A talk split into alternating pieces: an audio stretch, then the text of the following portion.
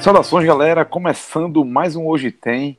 Hoje tem 31 da Série A, 31 rodada aí chegando. Lembrando que você está recebendo esse Hoje Tem mais cedo, porque tem eleição no domingo, não tem futebol no domingo. Os jogos estão distribuídos entre sexta e sábado. Tem um jogo na segunda-feira também, fechando a rodada. Ceará é o time da segunda-feira, né? vai jogar aí pelo menos mais essa e mais uma com o esporte na próxima semana. Outro time para gostar de segunda-feira. Mas vou lembrar uma coisa a você. Todo dia, tirando a segunda-feira, é dia de riso, meu amigo. Quem não conhece o Riso Restaurante, tá ali na Avenida Santos Dumont, número 544, no bairro dos Aflitos. Tem que conhecer. Então, meu amigo, a dica é a seguinte: no domingo, aproveite, vá voltar cedo. E depois, já que não tem futebol, tem aquela correria, tá preocupado está preocupado com, com a bola, o pessoal vai estar tá preocupado com a apuração mesmo. Vá lá no riso, dá uma relaxada, deixa essa tensão de eleição um pouquinho de lado. E meu amigo Fred Figueroa, não sei se você vai nesse fim de semana, mas eu já tô colado lá, viu? Ô Rafa, Rafa, só, eu, vou, eu vou atropelar aqui pelo seguinte. Eu vou dar o meu, meu, meu toque do riso. É o seguinte. Nessa sexta-feira, que é o dia que a gente tá, tá divulgando esse programa aqui, é o aniversário de Priscila. Ou seja, aniversário da, da patroa. E onde a gente vai comemorar onde? Onde é que eu, eu vou? Eu vou fazer essa frente onde? Eu vou levar pro riso. Sexta-feira à noite, jantarzinho de aniversário. Vou levar ela pro riso. Já tá combinado, tá tudo tudo amarrado já. Eu sendo motorista da vez. Vai pedir lá eu comida, que... vai pedir uma. Você vai, vai fazer uma live, não? Eu, que, eu queria transmissão ao vivo desse grande encontro aí. Vai, vai ser, vai, vai ser o DVD. Ela vai, ela vai cardápio é dela. Já, já disse que ia levar pro riso, ela já, já, já aprovou na hora, sorriso da orelha a orelha. A única coisa que ela pediu foi o seguinte: que ela vai, vai tomar lá um, um, vinho, um champanhe, sei lá o que ela vai pedir, e eu sou motorista da vez. Pronto.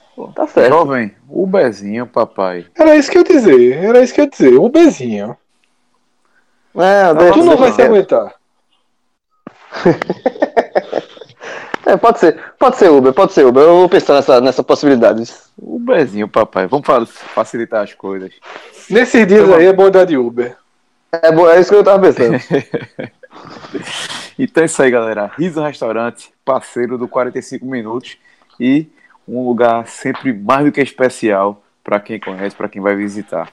Completando, Rafa, a sua pergunta que eu não respondi, é, eu, eu, confesso que eu não tinha planejado isso não, mas antes mesmo de você me perguntar, quando você começou a falar, eu disse, porra, tá aí, Rafael.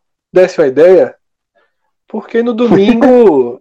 e detalhe, o cara fica preocupado com a apuração da eleição, mas não adianta fazer nada, porque a apuração no Brasil, com a velocidade da, das urnas eletrônicas e com a diferença de horário entre os estados, o, o, Brasil é o único país do mundo que o presidente ele é anunciado de forma sumária. Parece é, um, é, é MIS, concurso de MIS. Concurso de MIS, exatamente. O cara abre o envelopezinho e o presidente então, do Brasil é. Porque é, o tá, bom é nos Estados Unidos que você vai. Vai acompanhando, né? aí demora Bota, é. 200 dias. É, aí o cara vai aos pouquinhos, vê como é que tá cada estado. No Brasil, velho, é um tiro seco. Era melhor para logo Pedro Bial para fazer um texto, anunciar e pronto. e detalhe, tem aquele velho meme, né? A turma agoniada assim, é o cara do Acre. Dando cinco horas. Ei, ela vou voltar. Ela chega, Estou esperando abrir, duas, são duas, abrir a urna. É, é. Duas, duas horas de diferença, né? O cara disse, cinco horas aqui, o cara, o cara do Acre, Ei, calma, tô indo voltar agora. É. E esse, esse ano vai ser um pouquinho melhor, porque cancelaram, seguraram o horário de verão, né? Suspenderam um pouquinho, justamente porque a diferença estava tão grande que quando, na eleição de Dilma e Aécio, acho que já tinha 92% das zonas apuradas quando foi aberto. Dessa vez vai ser um pouquinho menos, mas depois de 70% a eleição já está basicamente decidida. A apuração já está basicamente decidida. É, então, como falei aí, vá pro riso, uma relaxada para esperar e vamos botar a bola aqui para rolar, que tem muito jogo aí da Série A. Lembrando que, como o jogo do Ceará é na segunda, a gente grava apenas o telecast, não adiciona ele no Hoje Tem, porque até um, assim, é, é, fica complicado falar muito do jogo, mas eu vou trazer uma característica dessa partida que está inerente a todos. Já, já já eu falo. Mas vamos lá. Primeiro jogo da sexta-feira, Vitória e São Paulo, 19h30 lá no Barradão. O Vitória é o 17 colocado, 33 pontos. Vem de empate com o Corinthians em casa, empate ali no finalzinho. E vai ter uma nova chance de tentar valer o seu mando de campo, né? E já o São Paulo chega na quarta posição, 53 pontos. Não vence a seis jogos. E tá parecendo aí que o gás de São Paulo acabou, né? Até a torcida deu uma largada, né? Tava botando ali 40, 50, 60 mil por jogo. Na última partida não chegou nem 15. E eu vou convidar aqui João de Andrade Neto, meu amigo. O que é que você está esperando dessa partida? O que é que você espera do Vitória? Que tem até algumas novidades na equipe que a gente vai trazer para o torcedor que está ouvindo esse hoje tem. Rafa, é, assim, eu, esse, esse retrospecto do São Paulo é o que talvez. É, você pode olhar é, é, isso pelo, por dois ângulos, né? O Vitória pode encarar o São Paulo é, nesse desespero, isso e, e talvez o, o, Vitória. Porque o Vitória é um time que está lutando contra o rebaixamento já há muito tempo, então ele já está. O desespero do Vitória, a agonia do Vitória já é uma agonia, digamos assim, é, é, já acostumada, né? Você já está dentro do campeonato lutando por isso. E o São Paulo vem, chegou a, a liderar a competição durante muito tempo, vem numa queda livre, é, como você falou, das últimas seis rodadas, e vem com a, com a, com a pressão enorme. Não, nem mais pela, né, pela briga pelo título, porque talvez o São Paulo se afastou muito da briga pelo título, mas para dar uma, dar uma parada nessa sangria e não se desgarrar tanto até da zona de Libertadores. Então, assim, o Vitória, ele, ele pode tirar proveito desse desespero do São Paulo. Você jogando em casa, você jogando no Barradão, é, é, é, e, e, e tá, sabendo que o seu adversário tecnicamente é mais, mais forte do que você, mas está no momento ruim, o Vitória pode tirar proveito disso. Agora, tem o outro lado da, da tem o outro lado da, da moeda também, que é o São Paulo encarar o Vitória assim, é, é, como talvez seja a chance de, de, de, de dar uma, uma, uma, recuperada no campeonato.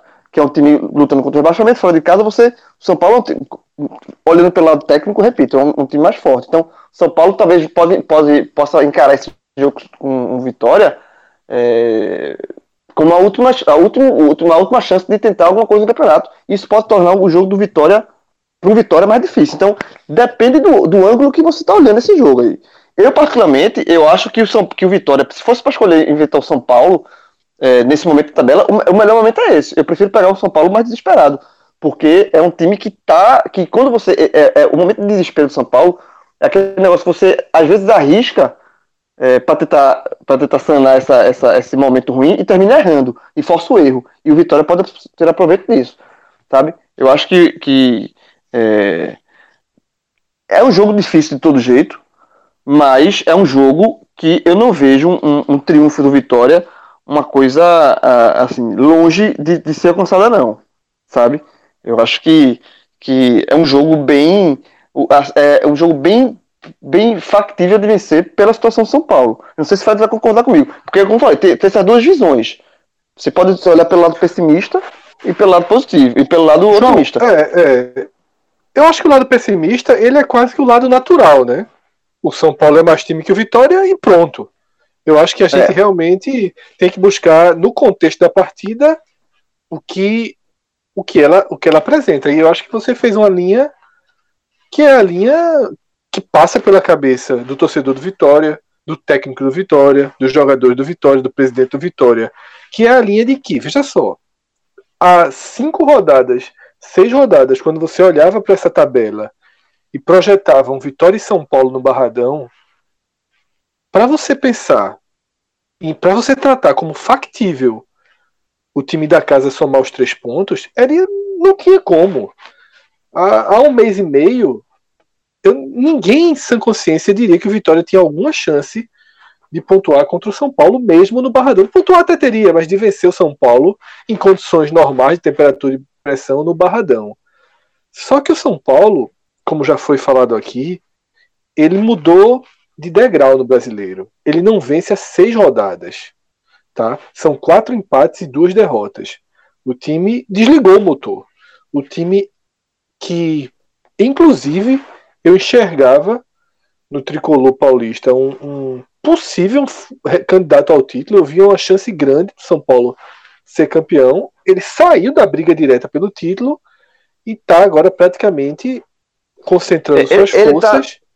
Tá, tá nove pontos do Palmeiras já. É, e perdendo força, assim. Eu diria que o São Paulo hoje ele concentra as forças dele em garantir a quarta posição. Tá? Ele tem um Grêmio muito próximo, os outros times estão mais distantes, mas o Grêmio é, é um pé lá, um pé cá, né? um pé na Libertadores, um pé no Brasileiro. Então São Paulo tem sim que tentar garantir essa quarta posição, talvez até caso se reequilibre no campeonato, pensar na segunda colocação, porque você tem ganhos aí né, indiretos de, de, de, de, receita, de premiação, mas o fato é que pensar em ultrapassar o Palmeiras é muito difícil, faltando oito jogos, é, e buscar aí esses, esses nove pontos teria que ser perfeito. E o Palmeiras é que vem sendo perfeito. Né? Se o São Paulo não ganha, o Palmeiras venceu todas as últimas partidas. Né? Quando você olha ali aquelas tabelinhas do Globo.com, o Palmeiras é todo verdinho, ganha todos os jogos. E aí sim, com o São Paulo nessa readequação, com o São Paulo patinando, o Vitória tá mais no jogo, porque o São Paulo já não vem jogando bem, já não vem respondendo bem. Agora, dentro de campo, aquele cenário técnico não muda. O São Paulo é mais time. O São Paulo é muito mais time. Tá? É, não tem pontos do Vitória que são pontos mais fortes do que o de São Paulo. Se você pegar do goleiro ao centroavante, São Paulo é melhor. E o Vitória vai ter que achar caminhos. É um time que consegue fazer gol, é um time que tem uma capacidade é, de penetração na área interessante. Né? Eric, Lucas tem entrado bem, Neilton fez o gol é, que, que acalmou, digamos assim, os ânimos, né? de que diminuiu o dano numa, numa partida que começou como vitória, terminou, quase que terminou com uma virada e no último lance é, Neilton conseguiu reduzir os danos. Então, o Vitória ele consegue enfrentar defesas fortes. Esse é o grande mérito. Agora, segue vulnerável, segue com meio de campo muito mais fraco do que o do adversário, vai ter que conseguir o atalho. É um time que conseguiu atalhos em casa e, e vai ter que ser por aí, vai ter que achar o gol e torcer para que o São Paulo esteja num, numa, numa noite muito ruim e essa noite ruim permita que a defesa do Vitória segure um pouco a, a rapadura, porque o Corinthians veio para o Barradão num contexto pior do que o do São Paulo. Veio sem vencer, veio logo depois de perder um título, veio abalado, veio jogando mal, jogou muito mal no início do jogo, saiu perdendo por 1 a 0 ainda assim conseguiu virar a partida jogando mal. Isso é o lado é, mais pessimista, digamos assim, do cenário, mas é impossível não citá-lo aqui, porque ele é o, o, Na hora que você coloca na balança, ele é o mais real. O outro, o, a visão otimista, é muito mais uma conjectura de tabela, uma tentativa de, de é ganho cenário, né? emocional, né? do que algo real. É cenário, exatamente. É bola cenário. por bola, time por time, não tem o São Paulo é favorito, mesmo em Salvador. A questão, a questão do cenário é o seguinte: é, é, é uma coisa muito surreal. Assim, é o, talvez num jogo como esse, é o Vitória tirar proveito do, da situação do São Paulo, da crise do São Paulo e dos erros que vão acontecer por conta disso. Né? Então o São Paulo, o São Paulo pode querer, é, é, é como eu já falei, ele pode querer. Tá, sabe que está enfrentando um time tecnicamente inferior e pode assim, ó, essa aqui é a minha chance de estangar a sangria. E aí o São Paulo pode ser mais afoito do que o, o normal, um jogo em temperatura normal. Pode errar, porque é o time que está vivendo uma má fase, e o, e o Vitória pode tirar proveito disso. Então, o cenário ajuda o Vitória. Se você, o cenário é um cenário, é, não vou dizer favorável, porque o Vitória está na zona do rebaixamento. Então, o Vitória também existe pressão em cima do Vitória. Mas você enfrentar o São Paulo a seis, a seis jogos sem vencer, é, é, é, o cenário se torna um pouco mais, mais, mais favorável. É, é isso, eu acho que é, única, é o que alimenta um bom estado do Vitória. Agora, empatou com o Corinthians ano passado, como você falou, no, no, no, empatou daquela forma, né? O, São, o Corinthians fez o gol já no, no, desconto do segundo tempo e, e cometeu um vacilo absurdo. E ele cedeu, cedeu um ponto para Vitória. Mas é, é, é, um jogo, é um jogo para ser jogado para Vitória. Não é um jogo, não é jogo é, que, que o torcedor do Vitória marca zero ponto, o cara vai pro jogo, tá no jogo. É, João, quem não tá no jogo, e já como a gente falou aqui, o Vitória tem que ir atrás do gol, tem que lutar, é, é o Walter Bull. O Carpegiani decidiu sacar o atacante, e o curioso, curioso é o seguinte, ele foi titular nas duas últimas partidas, e dessa vez não vai nem pro banco. Quem deve assumir o posto dele aí é o Léo Ceará, prata da casa. Para essa partida, o Vitória não vai ter o Aderlan, aí vejam que curioso questão contratual. A Fluxa Aderlan é de São Paulo, não, Aderlan é do Valência, mas foi repassado pelo São Paulo. E, e mesmo assim, vai tá, não vai poder jogar a partida. Além deles, é, Léo Gomes segue no DM e Luan e André Lima estão na transição física também não jogam. Pelo menos aí vai ter o retorno do Ramon, que cumpriu suspensão e vai poder voltar ao time. Já lá de São Paulo, o grande retorno é do Bruno Pérez, o lateral direito, já volta para a equipe titular. Anderson Martins também é, cumpriu suspensão, como o Bruno Pérez, só que ele vai ser mantido fora da equipe ainda. E tem outra decisão do Aguirre, né? Nenê vai seguir fora do time. Ele preferiu manter aí o Gonzalo Carneiro, elogiou muito. E as escalações são as seguintes: o Vitória deve ir com Ronaldo, Jefferson, Ramon, Lucas Ribeiro e Fabiano. No meio de campo, Arouca, William Farias, Lucas Fernandes, Neilton e Eric. E lá na frente, Léo Ceará. Já o São Paulo vem com Jean, Bruno Pérez, Bruno Alves, Arboleda e Edmar. Meio de campo, Luan, que ganhou vaga também titular. Hudson, Diego Souza e Reinaldo, jogando mais como ponta, não como lateral. E lá na frente, Rojas e Gonzalo Carneiro, time do técnico Diego Aguirre. E a partida vai ter a arbitragem de Leandro Pedro Voaden do Rio Grande do Sul, que será assistido também pelos gaúchos, Jorge Eduardo Bernardi e Maurício Coelho Silva Pena. Só lembrando que esse não é o único jogo da sexta-feira, né, Fred? Tem outro jogo aí que é importante para o pessoal que do Nordeste ficar de olho, né? Importantíssimo, Rafael. Importantíssimo porque é, coloca o Vasco em campo contra o Internacional, que ainda briga pelo título. Se a gente fala que o São Paulo, nove pontos atrás, é uma distância é, que, que, limita né, a pretensão, o Inter está a cinco pontos do Palmeiras, a um do Flamengo, só que no dia seguinte jogam Flamengo e Palmeiras. Então há uma possibilidade aí do Inter recuperar um pouco do terreno perdido, do terreno perdido, sobretudo na última segunda-feira, quando o time empatou em casa com, com o Santos, né? Um jogo bem polêmico, né? Daquela arbitragem todo mundo lembra. É um adversário duríssimo para o Vasco. Um Vasco que tem que tem uma, uma um, um, um quarteto, digamos assim, de jogos em São Januário pesadíssimo. Inclusive nos bastidores, eu posso até trazer um, uma informação que eu recebi que diz que na Ilha do Retiro, né, depois que o Vasco perdeu para o esporte, Alexandre Faria estava bem, bem cabisbaixo. E ele conversou com o pessoal da direção do esporte, pessoal do esporte, ele trabalhou aqui um bom tempo, né? Nessa temporada. E conversando com ele, ele falou: Porra, não, o Vasco tem 34 pontos, porra. Assim, não tem, não tem tanto motivo para estar tá, tá tão, tão abalado assim com o resultado. Mas aí ele citou, ele disse aqui meus jogos em casa, né? Ele citou o jogo contra o Inter, depois tem São Paulo, Atlético Paranaense né, e Palmeiras. Esses são os quatro jogos que o Vasco tem em casa.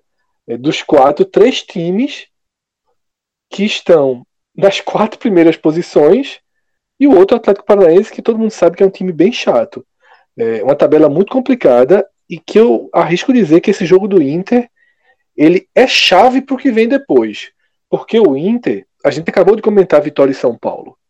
O Inter, ainda que moralmente esteja melhor do que o São Paulo, o Inter não tem o poder técnico que Palmeiras, que Flamengo, que Cruzeiro, que Grêmio, que São Paulo tem.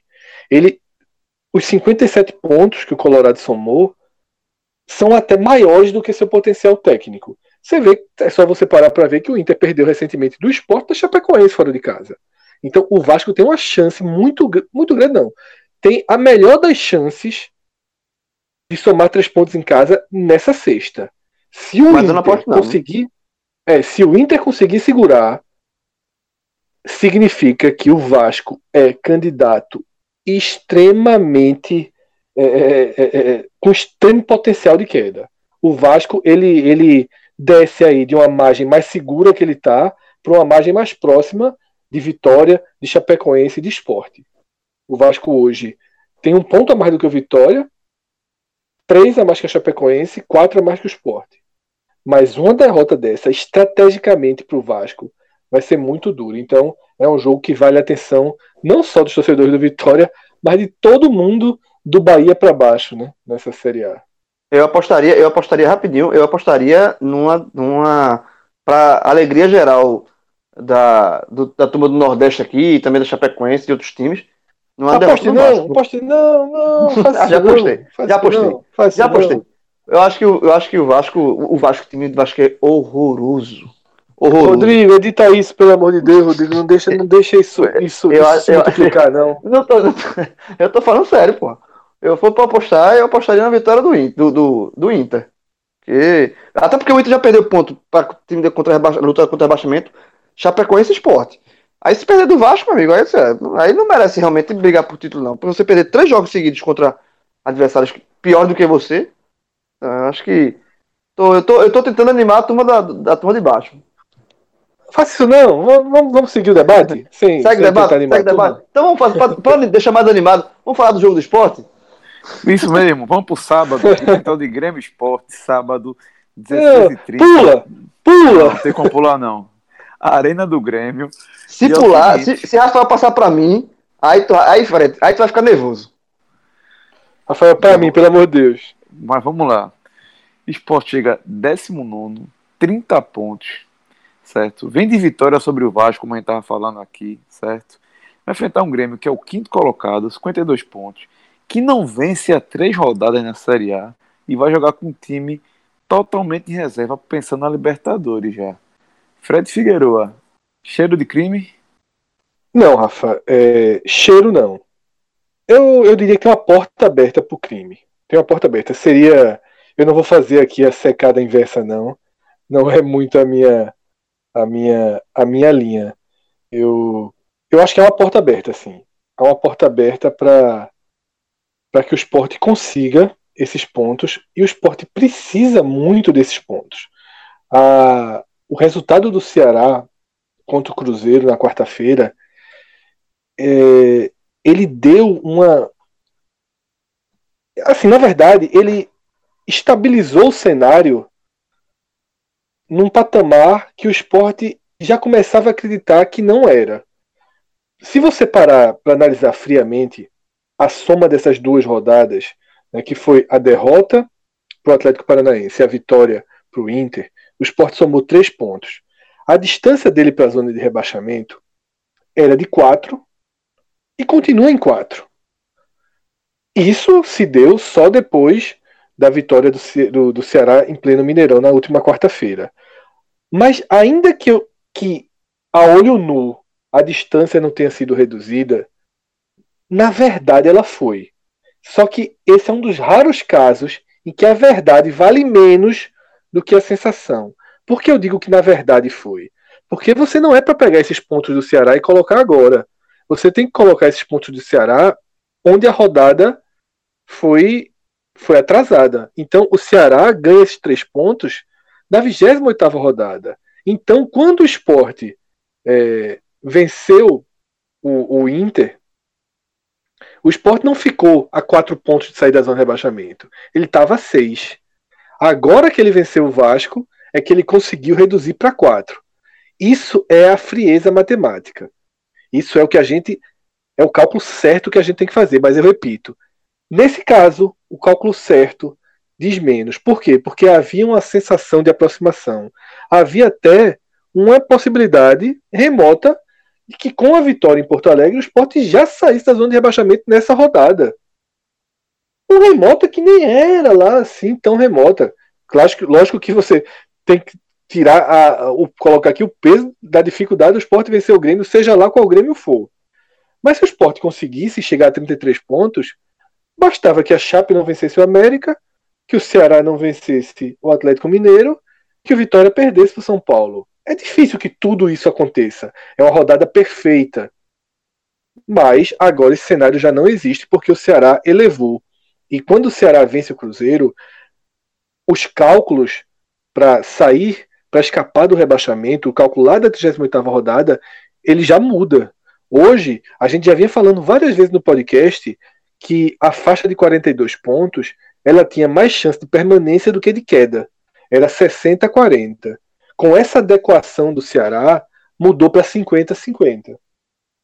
E 42 pontos é algo muito simbólico para o esporte. Por quê? Porque são os 12 pontos em casa. Não que o esporte tenha plenas condições de atingir nessa reta final um desempenho de 100% em casa, de vencer Ceará, Vitória, Flamengo e Santos. Ceará e Vitória mais factível, Flamengo e Santos menos factível. Mas, enquanto eu sempre sou da linha de que enquanto tiver jogos em casa e jogos em casa forem suficientes para salvar, você não, não se joga toalha, né? Porque todo jogo em casa, o esporte tem pelo menos aí metade da chance de vencer. Em casa é em casa. Né? Se, se esse jogo do Grêmio, que a gente está aqui começando a analisar, fosse na ilha, com esse time BC do Grêmio, eu diria que o esporte era favorito. Em Porto Alegre é outra história. Então, é, é, 42 pontos, hoje é jogar a moeda para cima, muito arriscado. O que força o esporte a ter pontos fora de casa. Não é a última chance. Não sei nem se é a melhor chance, por mais que seja um Grêmio BC. Mas é uma portinha, tem uma porta aberta aí. E eu volto para aquele meu cálculo que quem já acompanha o podcast é, de forma regular sabe bem, já decorou, que é aquela minha distribuição de pontos. Eu lembro que esse jogo do Grêmio ele pertence ao bloco 4 do meu cálculo, que é o bloco onde eu não coloquei nenhuma pontuação para o esporte, eu coloquei zero são nas partidas fora de casa contra Grêmio e contra São Paulo. Eu disse, aí não adianta nem projetar porque não é factível. Não era factível com o Grêmio que ganhou do River.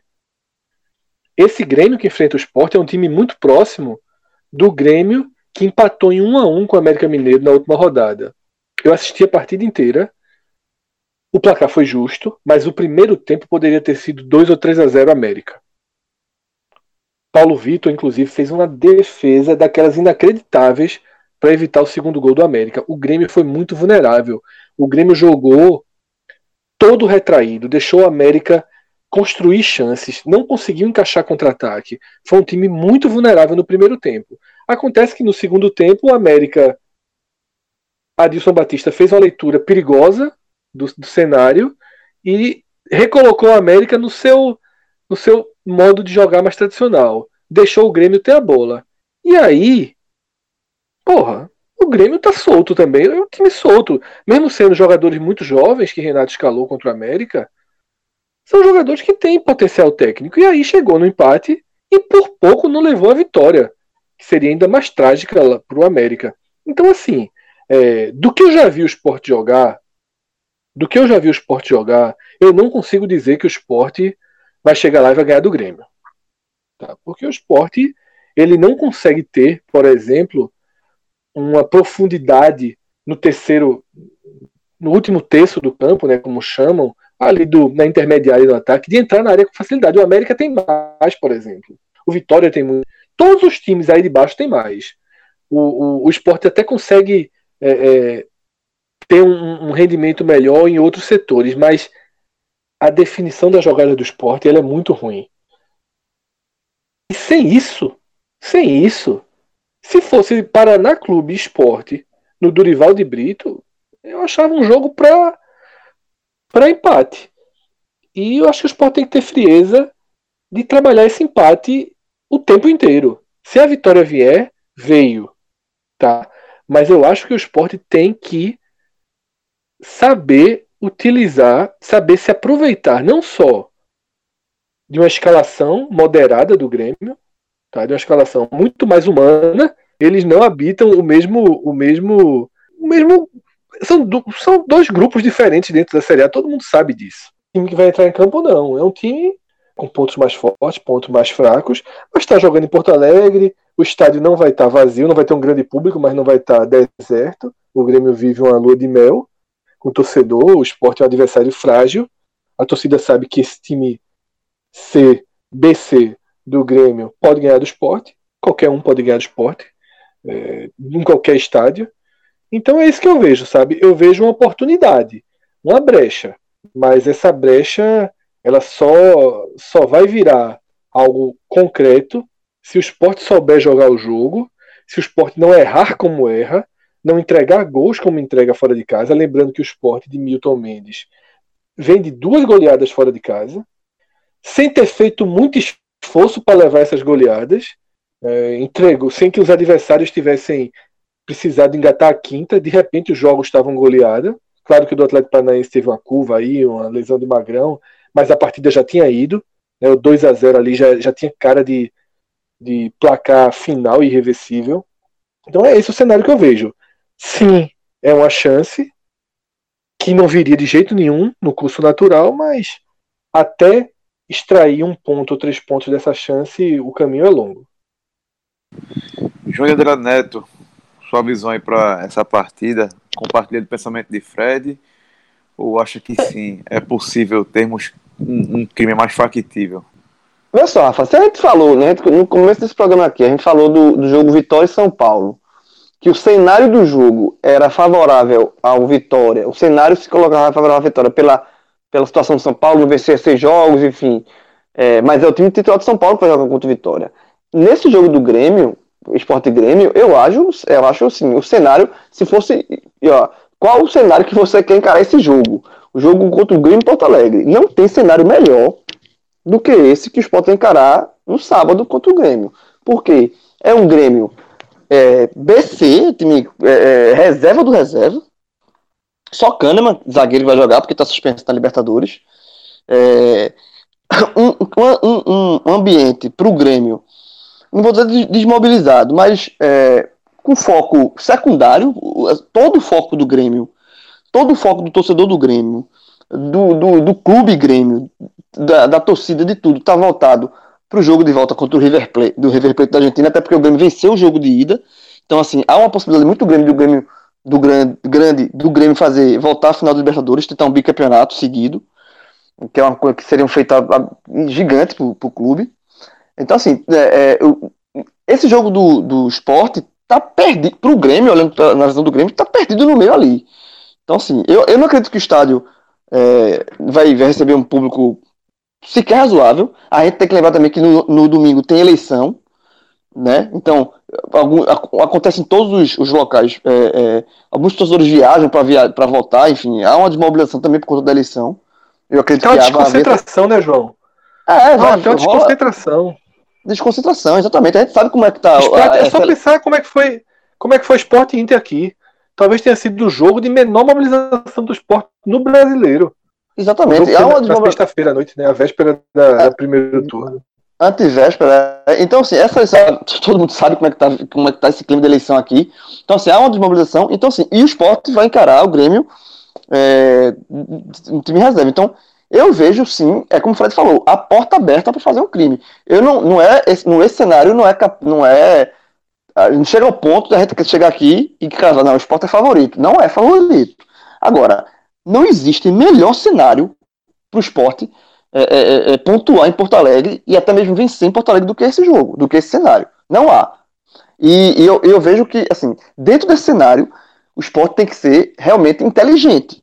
É saber o seguinte: se pontuar, já está valendo demais. É óbvio que se a, a, durante a partida o time vai, vai sentir que dá para vencer e, e, buscar com inteligência a vitória, ok. Mas é saber que em nenhum, se fosse o time reserva, titular do Grêmio, não tinha chance sequer de empatar. Então, esse qualquer ponto que você traga de Porto Alegre é um ponto, entre aspas, bônus.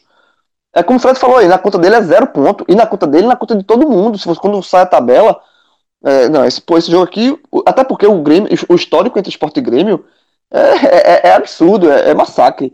O Sport só ganhou um jogo em Porto Alegre na história, que foi um jogo há dois anos atrás, 3 a 0 o Sport venceu, num cenário menos. É, era, era, era de, de, de, um game desmobilizado, mas naquele jogo o Grêmio jogou com os titulares, mas estava desmobilizado também, não estava muito. É, até porque o Inter estava para ser rebaixado, foi um jogo que deu. Ali que o que tinha a pressão da torcida do Grêmio, né, para o esporte ganhar o jogo. É, não, o, o esporte foi aplaudido, aplaudido o Diego Souza, Diego Souza fez dois gols, Diego Souza que tem uma ligação também com, com o Grêmio, então assim, é, foi um cenário também naquele momento de desmobilização do Grêmio, mas Ali o Grêmio montou o time titular. E naquele jogo ali, o Sport vinha a seis jogos sem vencer. Ah, desculpa, de seis derrotas seguidas fora de casa. Nesse jogo, são 11 derrotas seguidas. O Sport pode encerrar esse, esse, esse jejum aí, esse, esse, esse intervalo aí. Então, assim, eu, e o cenário atual é ainda melhor para o Sport do que foi o cenário há dois anos atrás, onde o Sport ganhou de 3 a 0 Então, assim, agora também. O, time, do Sport, é pior, né, João? Exatamente, é isso que eu ia falar. O time do Sport de, de dois anos atrás era muito melhor do que esse. Tinha Diego Souza, tinha jogadores que decidem que esse Consegui... time não tem. E conseguir aproveitar brechas. Esse é um Exatamente. ponto fundamental para o esporte nessa reta final. Claro que há um ânimo. É, as vitórias sobre Inter e Vasco deram sobrevida ao esporte e, mais do que a sobrevida, deram algum ânimo. Né? Porque o time até foi bem nas partidas. Porém, esse ânimo, é natural que esse ânimo ele dialogue com 2016 e 2017. Porque, de novo, o esporte conseguiu salvações na reta final aí. 2016 é diferente de 2017. 2016 o Sport não entrava na zona de rebaixamento. 2017 é mais próximo do cenário desse ano. Mas é, houve uma reação na reta final e o esporte olha para essa reação, para essas reações, como um, um norte para seguir. Porém, é importante que se diga: o esporte dos dois campeonatos anteriores era um time bom um time com grandes jogadores e que apresentou problemas durante a competição, problemas inclusive de concentração, de foco, de, de treinador, e que saiu do eixo, mas tinha qualidade. Era um time que, se o adversário dá uma brechinha, como foi esse Grêmio em 2016, o Sport vencia. Como foi o Fluminense ano passado, o Sport vencia fora de casa pegou o Figueirense na última rodada e Corinthians na última rodada, os dois desinteressados e venceu. Esse ano não há nenhum nenhum sinal ainda de que o esporte é capaz disso. Tá? Eu não sei se esse esporte é capaz de vencer o Grêmio, reserva. Não sei se esse esporte, uma semana depois, será capaz de vencer o Ceará. É, não tem é, como. É jogo a jogo, o grau de dificuldade é muito grande, precisa que haja uma, uma, é, uma composição aí de astros para que a coisa funcione um pouquinho melhor. Porque esse esporte pós-Copa do Mundo não dá nenhuma segurança para isso. Mas a visão é essa aqui mesmo, é essa que foi tratada. Seja por mim, seja por João, tô, acho que a gente está de acordo aí com a porta aberta. Agora, se o time vai conseguir andar com as próprias pernas e cruzar a porta, ninguém sabe.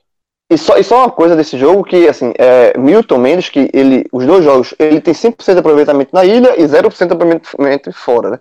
levou duas goleadas, 5x2 para o Atlético Mineiro e 4x0 para o Atlético Paranaense.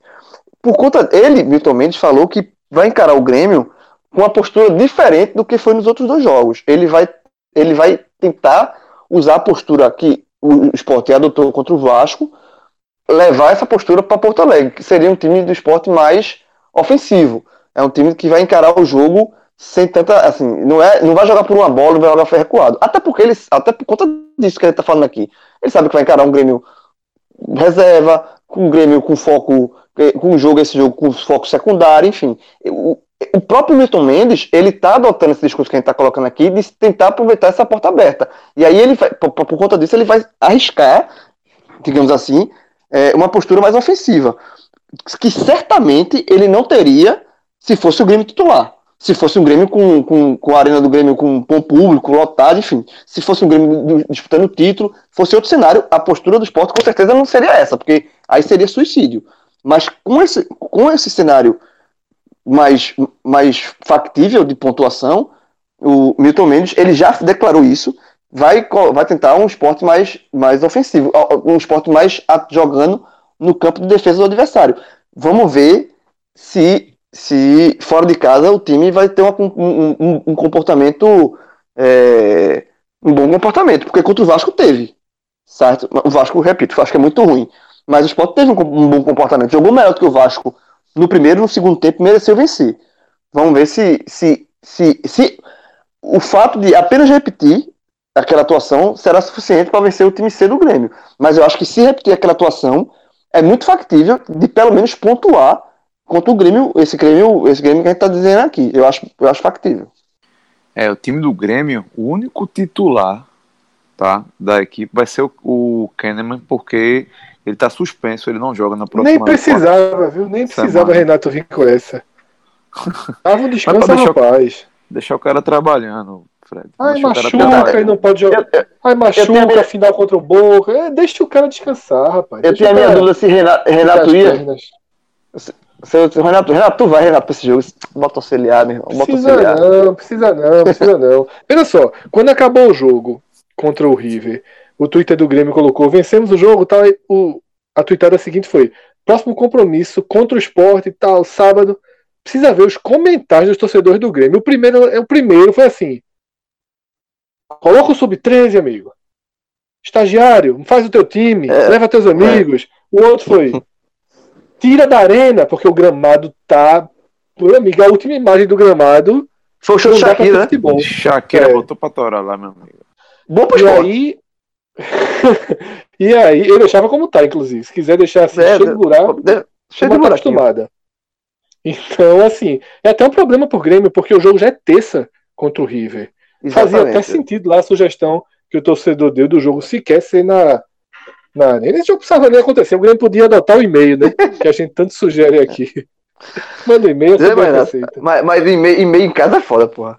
É, e-mail em casa, é, não pode não, é, é proibido. Pode... Não tá no regulamento não. do e-mail. Agora, ó, por outro lado, é, o esporte vai repetir a escalação, né?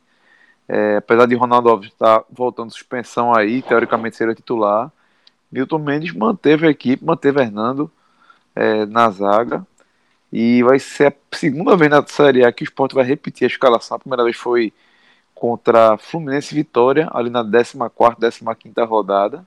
E o Sport vem com Maílson, Cláudio Vinck, Hernando, Adrielson e Sander. No meio de campo, Marcão, Jair, Gabriel, Michel Bastos e Matheus Gonçalves. Lá na frente, Hernani. Queria uma opinião aqui rápida de vocês. Foi, foi boa essa atitude do, do Milton Mendes de manter a equipe, João? É, foi isso que eu falei, assim, ele, ele vai apostar na. Ele gostou muito do futebol do, do esporte contra o Vasco, da postura, e ele vai, ele vai dar sequência a isso. E até uma forma de você dar uma motivação para os jogadores, né? É aquele negócio, o time tá ganhando, o time tá. O esporte tá é, tentando se reencontrar no campeonato, e quando você ganha um jogo importante, como foi o jogo contra o Vasco, que o Sport venceu merecido, mas com dose de emoção ali no final, naquelas questão do, do pênalti perdido, no, no, lance do Vasco, no final, que podia ser pênalti ou não, que o, o João terminou no dano. Então, todo o contexto de dramaticidade também que teve aquela partida, eu acho que o Milton, que, que também tem um, o Milton trabalha muito esse lado do, da motivação, ele tá dando aos jogadores um crédito. Como ele deu, por exemplo, para Adrielson. Adrielson é um garoto que nunca tinha jogado na Série A, entrou contra o Inter, fez gol e Milton deixou. Sabe assim, ele, ele tem essa característica de, de entrou, rendeu, ele deixa, independente de ser o garoto da base, se não, se, se não é. Então, ele tem essa questão de você ir motivando é, o grupo. Eu acho que, é, por, olhando por esse prisma aí, eu acho que ele tá certo, né? Eu acho que ele tá com. Agora, e só um, um detalhezinho, uma curiosidade: Maílson, que é, que vai, que é o goleiro titular do esporte agora até o final da temporada, ele enfrentou o Grêmio na, no jogo de ida, né? Aquele 0x0 na ilha. Então, ele vai ser o primeiro time que ele vai. Aliás, vai ser o único time desse Campeonato Brasileiro que o Maílson vai enfrentar duas vezes. Porque ele enfrentou na ida e vai enfrentar na volta. No, os, os, todos os outros jogos, pela frente, o goleiro era Magrão no primeiro turno. Então, vai ser. Maílson vai enfrentar o Grêmio pela segunda vez. Fred, tu, tu faria alguma mudança ou é isso aí mesmo? Rafa, veja, eu fui crítico, né, dessa escalação contra o Vasco. E fui crítico a ela, inclusive depois do primeiro tempo, que muita gente tratou como uma boa partida. Eu, sinceramente, não vejo o encaixe de Michel Bastos e Hernani. Eu acho que o time ficou travado. É, há um problema de recomposição e por mim só deveria jogar um deles. É, na minha escolha, já adiantando, seria Michel Bastos como falso 9. Ou fazer o que, o que ele fez no segundo tempo, colocando Rogério como, como falso 9 e Michel Bastos mais, mais recuado. Eu acho que o esporte funciona melhor dessa forma. Se é um jogo em que se pensa o contra-ataque, apesar de Milton ter dado entrevistas de que vai jogar de forma mais franca, eu não faria, eu faria uma atuação mais. fazia uma, uma, uma escalação mais comedida mesmo, para tentar que esse Grêmio é, é, dê uma patinada aí, quem sabe ceda contra-ataques, mas enfim, eu não gosto dessa dessa composição com Bastos e com, e com, com Michel Bastos e com Hernani. Acho ainda que Vim, que é um lateral que não cobre bem, então isso acaba segurando mais Gabriel, porque Gabriel tem uma boa recomposição, então quem joga com que acaba ficando meio que preso para poder suprir essa lacuna que Vink deixa. Então, eu acho que o esporte ele fica lento, ele fica pouco participativo na frente. Jair dá um ganho muito interessante, ao contrário daquela, daquele time que, que não conseguia andar lá na Arena Baixada. Né? Tanto Jair quanto Sander, que não jogaram contra o Atlético, contra o Atlético Paranaense, são peças hoje insubstituíveis no esporte. Mas eu, Fred, eu faria a escolha que Milton não está querendo fazer. Agora, também entendo, também entendo que, que é uma tentativa. Você pode é, guardar as opções para o segundo tempo. É, Rogério é um cara que entrou, até aquela brincadeira, aquele negócio que eu falei, né, de bunda de pagodeiro, não sei o quê, é porque ele entrou com 10 minutos, ele estava tão cansado quanto os outros que estavam jogando a 60, 70. Então também não vejo que Rogério esteja é, é, em condições de, de, atuar 90 minutos. Vamos ver. Vamos pro, pro, pro jogo. Eu tenho restrições sim. A escalação de Hernani, acho que não mostrou não mostrou futebol para ser titular desde que voltou. A melhor partida dele foi a partida contra o Corinthians, em que ele fez o único gol de pênalti, mas ele vinha fazendo uma boa partida, vinha fazendo pivô de forma interessante. Fora isso, eu não bancaria sua escalação, não. Mas entendo a decisão do técnico. Time que ganha não se mexe, é a segunda vez apenas que o esporte pode, pode fazer essa composição. Mas é, pensaria em outras, em outras formas, tá? Ronaldo Alves à disposição, ele poderia pensar em colocar, recolocar Ronaldo Alves na defesa, recolocar Hernando na lateral direita e manter Vink, mas aí sim como ponta, você traz Gabriel para o meio, você deixa Michel Bastos na frente. Eu vejo mais a partida com essa dessa forma. Mas eu, eu não também o fato de eu, de eu ter uma outra visão não significa diretamente que eu esteja criticando o Milton, não. Eu acho que ele está tá seguindo um rumo o rumo do trabalho dele. Tem suas razões, né? Escalou, escalou deu certo. É, tem, tem suas razões, sim. Ganhou o jogo. Tá? Ganhou o jogo, fez o primeiro tempo melhor do que o Vasco. E, enfim, tem crédito até para fazer isso. Bom, pessoal, a escalação aí do Grêmio deve vir com Paulo Vitor, Matson, Paulo Miranda, Kahneman e Juninho Capixaba. No meio de campo, Caio, Matheus Henrique, Tassiano, Jean-Pierre e PP. E lá na frente, na, lá na frente, Tony Anderson, time do técnico Renato Gaúcho. A partida tem a arbitragem de Delson Fernando Freitas da Silva, do Pará. Será assistida por Danilo Ricardo Simoni de São Paulo e Eronildo Freitas da Silva, do Pará. Só um detalhe, para ficar observando, esse Jean-Pierre do Grêmio é um bom jogador. Jean-Pierre, do, do, jogador do Grêmio. Inclusive fez o gol, foi, foi, foi ele que fez o gol de pênalti contra o América Mineiro no empate, se não me engano foi ele. E ele é um bom jogador. Tanto ele quanto e o PP. São... E Thomas Anderson também, né? Tem, jogou inclusive contra o River, entrou no segundo tempo. É. É, o time do Grêmio é um time que tem uma base forte aí, mas é, é, desse, desse time aí, tanto o Jean-Pierre quanto o PP são jogadores para você o esporte ficar atento. E dois deles, Tassiano e Jean-Pierre, chegaram até a ser especulados. É, eu não me lembro se o PP chegou a ser, mas é, Tassiano e Jean-Pierre chegaram a ser especulados quando estava tendo proposta de André, é, do Grêmio por André, né? O Grêmio ia trazer três estava pensando em oferecer três jogadores aí da base dele para o esporte. Eu lembro que Jean-Pierre, a torcida não gostou quando foi, foi informado que ele poderia ser emprestado ao esporte. Ah, é do Grêmio, né? Isso, do Grêmio, porque via nele um talento, um talento que merecia já passar essa temporada lá sendo utilizado, como está sendo nesse time BC do Grêmio. Bom, galera, é, vocês falaram de gramado aí, né? Eu vi as fotos do, do, do gramado lá da, da, Arena do Grêmio. E, meu amigo, tá feio. E muito, mas muito distante. Sabe da onde? Do Belo Gol. Meu amigo, o sonho da Arena do Grêmio hoje era ter um gramado igual do Belo Gol, que vai receber, né? A nova edição do Podcast Experience. Pra mim, tu ia dizer que ia receber Shakira. Rapaz, era confusão. Isso. Já imaginasse? Shakira é no Belo Gol. É, assim, mas o Belo Gol já recebeu o Whindersson de 1 e meia da manhã, meu amigo, para jogar bola. A Shakira recebe também. É só se ela quiser, mais... abre. Não, se, se Shakira for lá de 1 hora da manhã, eu dou o ninja aqui e vou pra lá. Ah, esse tu vai, né, miserável? Tu não aparece, né? Tá beleza. Eu já vi, eu já fiz, eu já vi Shakira a, a três palmos da minha, de mim, assim, três palmos. Na final da Copa do Mundo. Meu Deus do céu. E é o seguinte, Fred, já pode confirmar aquela data aqui, Fred? A gente já pode avisar. quando 25 de pode- novembro. Tá, a galera 25 já de pode, novembro. já pode começar a mandar e-mail, é? Veja só, no último programa, Celso me fez essa pergunta. Eu disse: veja só, quem quiser mandar, manda. Eu não sei se os e-mails já vão ser lidos, se já vão ser organizados, se a lista vai ser feita. Mas quem quiser mandar, já manda. Até porque o lugar vai estar garantido, né? A gente ainda nem definiu quantas vagas vão ser. Tá para vir time aí de Salvador. O negócio tá virando Copa do Nordeste. Já já Portela vai bater na porta aí, reclamando. Fred, a turma já mandou e-mail, meu amigo. Já tá chegando. Já mandou, né? Já tá mandando. mandou. A turma vai organizar já, já nessa sexta-feira. Então fique Se ligado que dia fosse- 25 de novembro, viu? Pode falar. Ô, Rafa, se a gente botasse isso aí em janeiro ou fevereiro, porque a gente tá com esse problema, Cássio Cardoso tá vindo, a gente tá com sete times. Dava pra botar o esporte, vice, que não tá fazendo nada, não tá na Copa do Nordeste. É, dava, é, botava. Dava. Acho que botava. Esporte, Bu- manda, manda, manda bu- sete cara aí. Detalhe, botava os, os titulares pra jogar com a gente e o reserva no Pernambucano. Reserva no estadual, dava. Porque a gente tá aí com Dava. sete times, estamos bolando qual vai ser o oitavo time.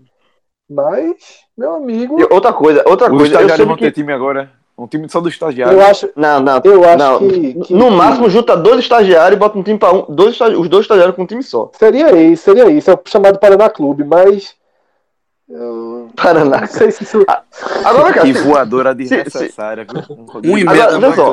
Uma voadora se, bo- se botar os estagiários, eu fico desfalcado, porque um, dos- um dos estagiários, Bolinho, jogou no meu time. Vem, jogou, encarou a, encarnou a alma ali, mas tava nervoso demais. E que eu tenho um desertor do meu time. Eu tenho querendo desertar. Mas aí a gente vai, a gente vai discutir isso aí Rapaz, direito. Deserção por deserção, o time de Rafael, não sei se sobra ninguém, não, viu? Ó, O meu- o meu é rapaz, desertão- já desertão que que, o la- que- que o ladrão é, é Fred. Na verdade, tem um, um, é o seguinte. Não, Valdir, o famoso Walter, já fiz proposta oficial. Só que Celso se meteu também, mas eu acho que ele, que ele vai fechar com o Fire. Rafael vai ter que arrumar O meu é o outro, seguinte. outro kicker. É, o de Rafa, né? Não, o meu é o seguinte, o meu é o seguinte, ele ficou com ciúme, porque eu elogiei muito, era, o- eu elogiei muito Duval na zaga, não sei o quê. Eu só elogiei, só elogiei zagueiro. O cara fez dois gols no meu time e eu não falei nada. Aí ficou chateado. Meu time, meu time tem um gol no campeonato. Meu time precisa de atacante, pô. Senão vai ser eu. Negocia. Peraí, velho. Pode contato, arroba podcast com.br porque, assim, se inscreva, porque ninguém merece Fred Figueroa do seu time, não. Pelo amor de Deus, meu velho. Deus me livre, guarde amém. Mas vamos lá. Mas vamos você a sabe, você sabe qual é a minha moeda de troca, Rafa? Qual? É porque é uma pena que o meu goleiro tá fechado comigo. Com o coração partido. Acho que vou acabar não fazendo isso porque o time tá unido, os caras no grupo do WhatsApp estão marcando amistoso. Mas o cenário é o seguinte: meu goleiro é o melhor goleiro do campeonato. Pra mim foi. E olha, ele tava sem luva, viu? E ainda tava com aquele. Tava zero grau. Eu soube depois, ele fez a confissão que tava zero grau.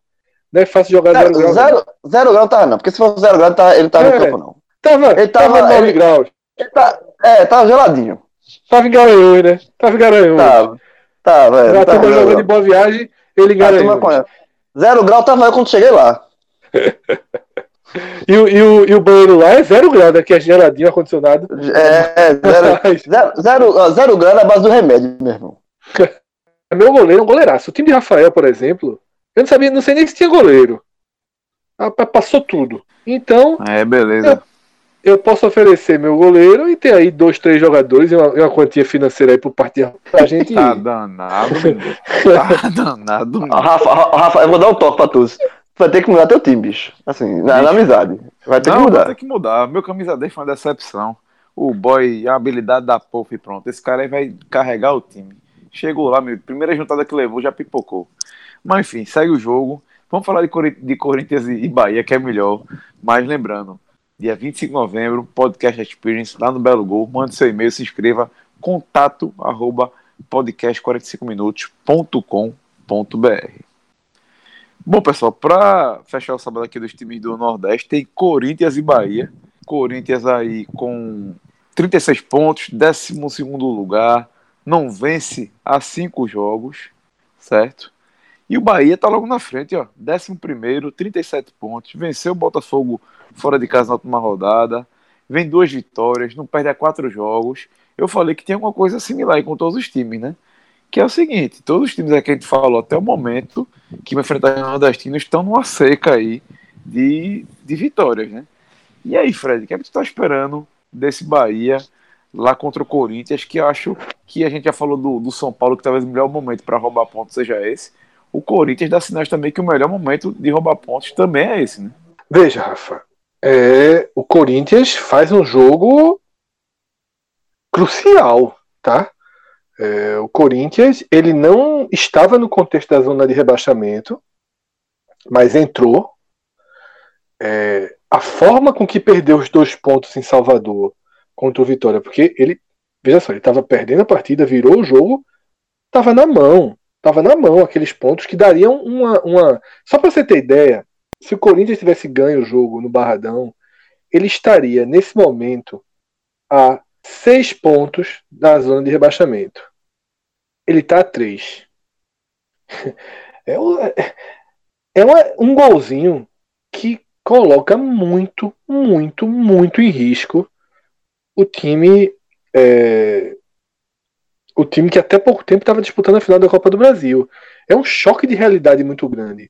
Você está a uma vitória da Libertadores e de repente você está flertando com a zona de rebaixamento. Então eu vejo um Corinthians muito, muito focado e muito concentrado para se aproveitar de um Bahia ferido, de um Bahia com atenções divididas, porque o Bahia não está morto, o Bahia está ferido, mas não está morto na Sul-Americana. Tá um Bahia desgastado, um Bahia cansado.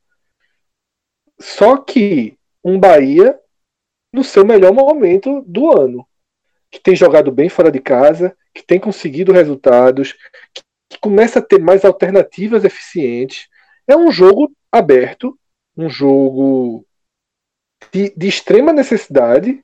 Tá? O Bahia hoje está acima da margem mais de risco direto à zona de rebaixamento, mas não pode brincar, não pode, nem é brincar o verbo, né? não pode des desconcentrar, porque essa, essa região do campeonato é uma região muito insólita.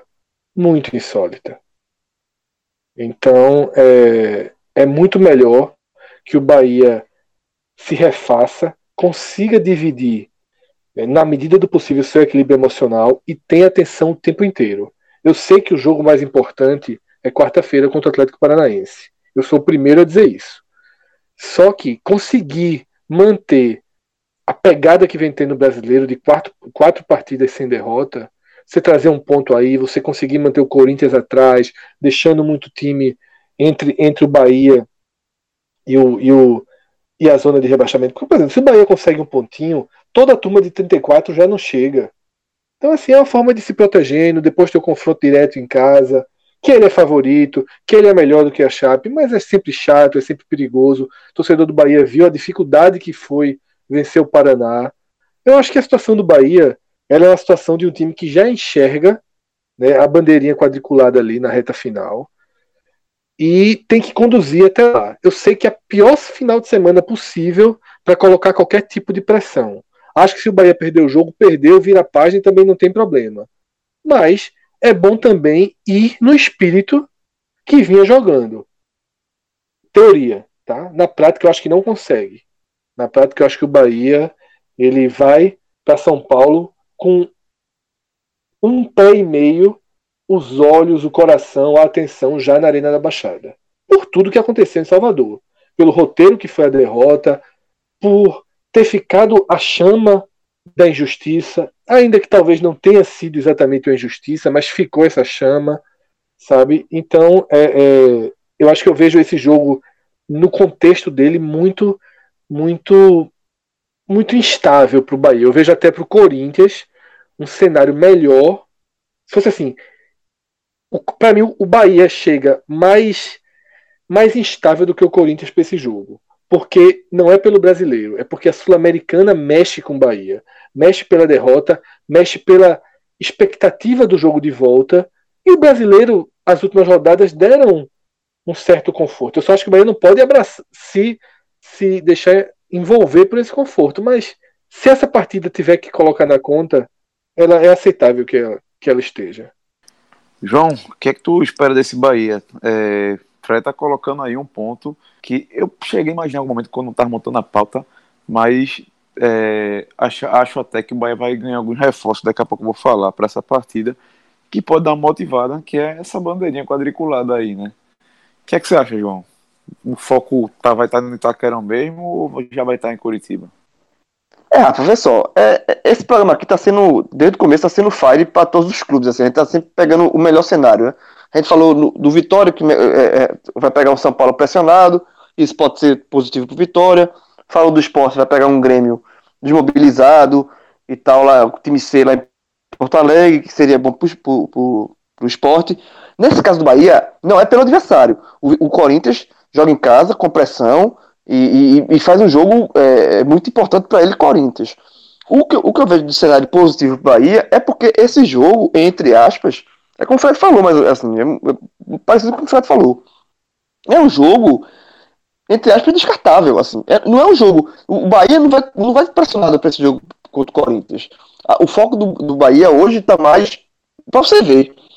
O Bahia, que era um time que, que é um time ainda que está dentro do contexto do zona de rebaixamento, que é um time que estava num contexto muito pior algumas rodadas atrás, ele conseguiu respirar ao ponto de, de, de, de você pegar, nessa altura do campeonato, faltando nove jogos, você tem um jogo de descarte. Esse jogo do Corinthians é um jogo de descarte. Porque e, e, é, é você tendo o, as, ele, a, a, ele se permitiu, né, João? Ele, ele construiu exatamente. essa possibilidade. Totalmente, então. Ele conseguiu é, é, se colocar numa situação de realmente focar o jogo de quarta-feira contra o Atlético Paranaense, que é um jogo de, de sul-americano, um jogo importante, enfim. Um jogo de mata-mata, que ou, esse não vai. É, mas o jogo do Corinthians não. Esse jogo do Corinthians ele vai jogar, faz o jogo dele. Se perder, levanta a cabeça, segue a vida, ninguém vai, ninguém vai desesperar. Até porque os jogos que o Bahia tem em casa no, no restante brasileiro são jogos. A tabela do Bahia é muito boa para ele, ele, ele, realmente se afastar da, do rebaixamento livrar de vez, porque ele tem uma tabela boa, principalmente em casa. Ele pega Chapecoense, pega outros, outros, outros adversários em casa, Paraná, ainda vai enfrentar o Paraná, então é um, é um, o Bahia tem um, o caminho Mas, dele Brasil. Paraná três vezes é demais, né, jovem? Aí eu também quero. ah, não, Paraná não, ganhou dois Paraná, amigo. Me, é, me diga desse campeonato aí que eu vou buscar. Não, mas Paraná, mas Chapecoense ele vai pegar. Então, assim, mas ele a tabela dele é muito boa. Muito boa. É boa, é uma tabela, é uma tabela muito. Assim, eu, eu cheguei a falar com, com o Cássio Cardoso é, no telecast da vitória do, do Bahia contra o Botafogo. Essa, assim, foi fundamental o jogo no Rio, que foi um confronto direto. Naquele telecast, a gente chegou a dizer o seguinte: que o Bahia agora só, vai, só vai se colocar é, no nervosão, nível hard, assim, com a corda no pescoço, se ele, Bahia, tropeçando nas próprias pernas sabe? E, e, e, esse jogo contra o Corinthians não é um tropeço, não, não, não entra nesse, nesse contexto de tropeçar nas próprias pernas, entra um tropeço com a Chapecoense em casa. Esse jogo o Bahia não pode perder ponto. Depois, o Bahia depois vai pegar o Vitória, vai pegar o, Ce o Ceará em casa. Então, assim, é, um, é uma tabela, tirando esse jogo, mesmo que ele perca pro Corinthians, é uma tabela muito factível. Então, o, o, o peso desse jogo, o, o Bahia vai jogar leve, digamos assim, leve. Agora, também não pode jogar tão leve assim. Também não é, não é porque tá nessa situação, ah, tá bom, então a gente vai jogar leve mesmo, perde mesmo essa porcaria e vamos ver o jogo contra o Atlético Não é assim. Vai, não vai ter que jogar? Não, vai, não tá. Então tenta, tenta ter aproveito disso. Dessa, tenta ter aproveito dessa falta, dessa, desse excesso, dessa falta de pressão. O time não tá pressionado e tenta pontuar. Vocês trazer, é, trazer um ponto São Paulo, um ponto que seja de São Paulo já tá de bom tamanho. Seria, e, e, seria bom também até para motivar, para dar uma para dar um, um, ânimo a mais pro jogo de, contra o Atlético Paranaense. Né? Você, você não pode vir de. Você perder para o Atlético Paranaense em casa, aí perde pro Corinthians e vai. É, é chato você trabalhar com derrota. Então, se você jogar, faz um jogo inteligente contra o Corinthians, mesmo que empate, tá ótimo. E, vai, e aí você vai, de, vai, vai encarar a partida contra o Atlético tá dentro de, com ânimo um pouco melhor, sabe?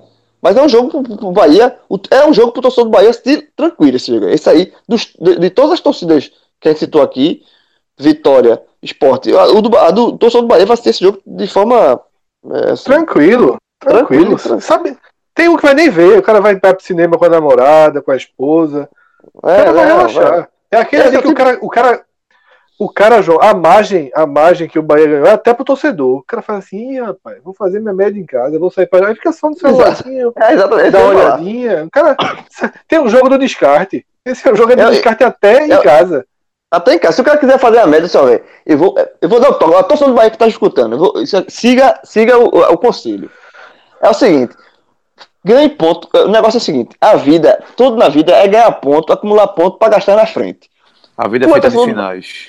A vida é feita de finais. Você chega lá, você diz, ó. Eu vou ganhar ponto agora com a patroa. Eu vou abrir mão do jogo do Bahia. Porque, a, a- a mulher sabe que. Ou ao contrário, o- o- a mulher gosta de futebol, o cara não gosta. Assim, ó. Você, ó, o cara sabe que é torcedor fanático do Bahia. Seu meu irmão, eu vou- eu- ela sabe, ó. Amor, seguinte, quero ver o jogo do Bahia, não. Esse, esse, esse, esse sábado aqui, essa noite de sábado é sua. Eu vou me dedicar a você. Escolha o programa. O programa é seu, eu não quero ver o Bahia, não. Eu quero, eu quero ficar com você. Caso ela não goste de futebol. Caso ela não goste de futebol. Se ela gostar de futebol, assiste os dois jogos juntos. Aí você, aí ela lá, aí tu já ganha esse ponto, já leva ela, ela vai pro teatro, vai pro cinema, faz qualquer coisa com ela. Abre mão do jogo do Bahia. Você abrir mão do jogo de, de um jogo do seu time pra, pra, pra outra pessoa, ganha ponto demais, demais, demais. Quando for. Aí você acumulou esses pontos. Na hora que você quiser, ter que, vai ter que gastar esses pontos de alguma forma, ou indo pro outro jogo, ou fazendo coisa pior, você joga na mesa e fica 0x0. Você acumulou e gastou. Eh, se- Segue o conselho? Ah, por mim, esse jogo do Bahia aí, meu irmão, tá, tá de. Depois fica sabendo o resultado. Ou então escuta o telecast. Então, veja só, um dos motivos que eu achei que o Bahia vai com, talvez com um time mais forte aí, pelo menos num setor, é que Everson e Thiago treinar normalmente é, após lesões, certo? Isso logo após a partida contra o Atlético Paranaense. E devem ser opções de viajar com a equipe, até porque de lá já vai para Curitiba, né? Elber também está recuperado de lesão, certo? Voltou, participou do treino. E Newton, que estava gripado, não jogou contra o Atlético, também está recuperado e deve voltar. Ou seja, além de- desses quatro que eu falei, ainda tem Léo, lateral esquerdo, que estava suspenso também contra o Atlético Paranaense e volta. Ou seja, cinco opções é praticamente pro, pro Anderson. Agora, Gilberto segue fora da equipe, com estiramento no joelho, certo? E Zé Rafael está suspenso para essa partida. Pelo menos Zé Rafael vai estar descansado, né? Para enfrentar o Atlético na próxima semana. E é provável que o Bahia vá com Douglas, Nino, Lucas Fonseca, Thiago e Léo. No meio de campo, Elton e Gregor na frente, pro- protegendo a zaga. E mais pra, na frente, Ramires, Elber e Clayton. Como atacante centralizado no Edgar Júnior, que quando não tem o Gilberto faz essa, essa função. Já o Corinthians, meu amigo, não deve ter Jadson. E aí acho que pro lado dele o bicho pega, né? Já a Ventura não deve contar com meia. Sustendo dores musculares é, é, na quarta-feira. E ele manteve Sérgio Dias no time titular e Emerson Sheik ganha a vaga de Danilo. E assim o Corinthians deve vir com Cássio, Fagner, Léo Santos, Henrique e Danilo Avelar.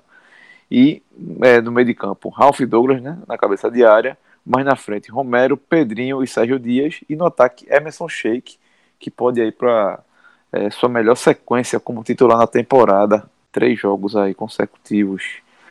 É, a partida vai ter a arbitragem de Anderson Daronco, do Rio Grande do Sul, e será assistida por Rafael da Silva Alves e Michel Stanislau também, do Rio Grande do Sul. Algo a falar, comentar sobre essas escalações aí, senhores, ou eu passo a régua? Antes de passar a regra, da escalação não, mas antes de passar a regra, eu quero fazer o seguinte. Tu sabe que eu trabalho com jogo de sábado, nove da noite, a, a, a turma aqui assiste de boa. Já assisti Chapecoense, ó, Chapecoense não, Luverdense e Oeste na Série B. Esse, esse é mais Sábado- cedo, viu? Esse é 7, viu? Não, eu é sei, mas nesse, 19 horas. eu sei, mas nesse jogo que eu quero falar não. Eu já assisti um jogo, eu já assisti um jogo, é, Luverdense e Oeste, Série B, nove da noite, na honestidade, tomando cerveja em casa, já vi. Agora, Os dois tem um eliminados, viu? Não, não, tava na, na agonia. Agora, esse, um jogo que eu vou abrir, esse eu toquei. Cruzeiro e Paraná, nove da noite no sábado. Meu irmão, esse aí, não, esse dá não, pô. Esse não existe, não. Esse não existe, não. Esse, esse não existe não, pô. Esse aí, é- esse é traço de audiência. Cruzeiro e Paraná, Eu sou- nove da noite, velho. Eu, se fosse Claudinei, pedia pra, pra voltar pro Paraná nessa rodada pra ver se ele vence o jogo. Meu irmão, Cruzeiro, esse aí, esse aí não merece. Se tiver um. um, um- deve ter. Um, um, um podcast 45 minutos, minutos UAI, lá de, de Minas Gerais. Meu irmão, Folga. a, do- o- folga. Ou então tá, tá de castigo pra fazer esse telecast. Porque Cruzeiro e Paraná, pelo amor de Deus. Jogo, esse é jogo safado. Agora, agora, Rafa, já que João abriu aí o precedente pra gente falar de outros jogos, eu vou fazer a mesma, a mesma pontuada que eu dei com Vasco e Inter. Tem um jogo, na mesma hora do jogo do Bahia, Chapecoense e América, que é um jogo daqueles que quem está envolvido na zona de rebaixamento não sabe muito bem para que lado ir, tá? Eu até cheguei a conversar com o Cássio, né, quando acabou o podcast da segunda-feira, que é que ele achava melhor.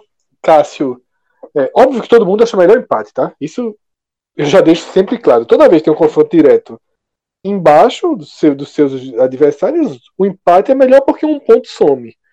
Né? Se desaparece um ponto, ninguém desgarra. Claro que o resultado ideal pra, para os nordestinos é o um empate nesse jogo.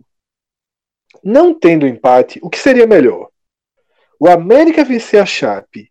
E aí eu digo, pelo contexto da tabela da Chape, pela sequência que vem, perder esse jogo é porrada para rebaixamento. Não estou nem falando de matemática, ela pode continuar um ponto acima do esporte. Mas a porrada é muito grande. Eu acho que a Chape não volta, não volta se perder esse jogo para o América. E essa é uma tentação. Você já tem o Paraná, você já tem o esporte muito mal na visão de vitória de, de Bahia, de Ceará, e você já teria Chapecoense também sendo indo de vez.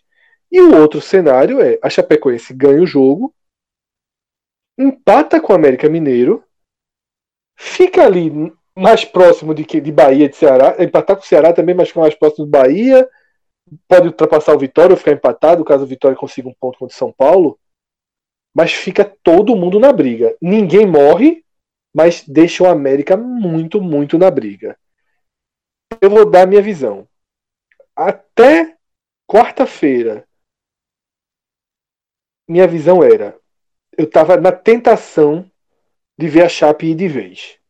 Sabe? Eu estava na tentação de já já encaminhar mais um time e fechar os olhos para o América porque o América tem uma sequência muito dura.